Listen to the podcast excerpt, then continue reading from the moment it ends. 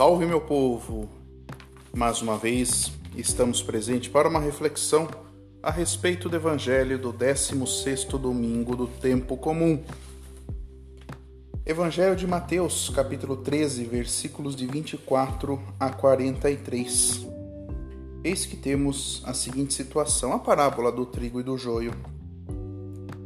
Enquanto todos dormiam, veio seu inimigo, semeou o joio no meio do trigo e foi embora. Quando, quando o trigo cresceu e as espigas começaram a se formar, apareceu também o joio.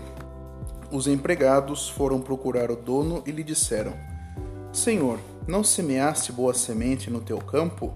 De onde veio então o joio? O dono respondeu: Foi algum inimigo que fez isso.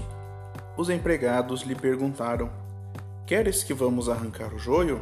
O dono respondeu: Não, pode acontecer que arrancando o joio, arranqueis também o trigo.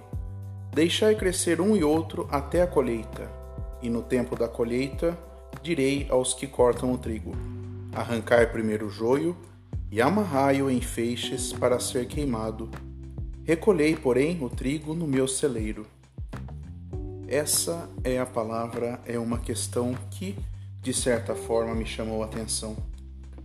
Há uma preocupação do dono da plantação em separar o joio, amarrá-lo em feixes para ser queimado.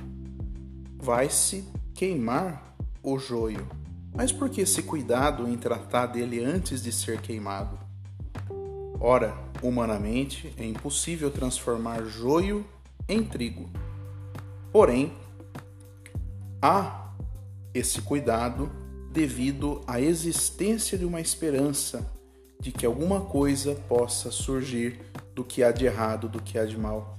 Em todos nós, pode-se com as coisas ruins tirar algum proveito, alguma lição, algum aprendizado. Por isso, esse grande cuidado com o joio.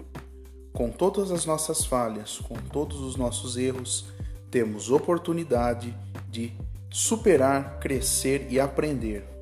E além do mais, é, são oportunidades para nos encontrarmos com Deus, com Jesus misericordioso.